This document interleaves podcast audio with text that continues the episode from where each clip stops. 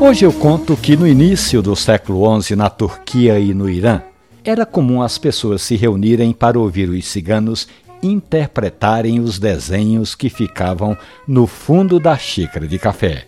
Essa arte, chamada de cafeomancia, leva em conta três tipos de desenhos: os símbolos, os objetos e os animais.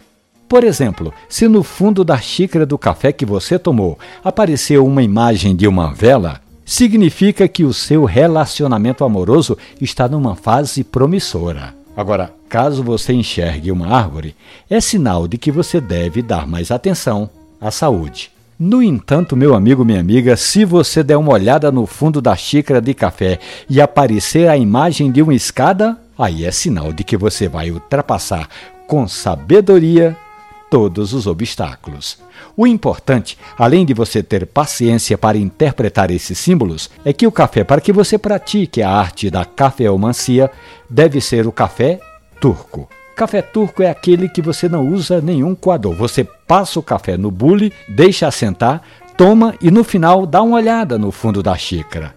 Imagine coisas boas para a sua vida e tenha um ano novo de realizações e, claro, com a vacina para que a gente possa se ver livre logo logo desse vírus.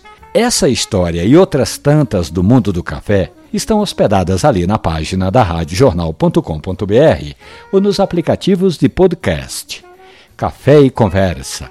Um abraço, bom café, feliz ano novo.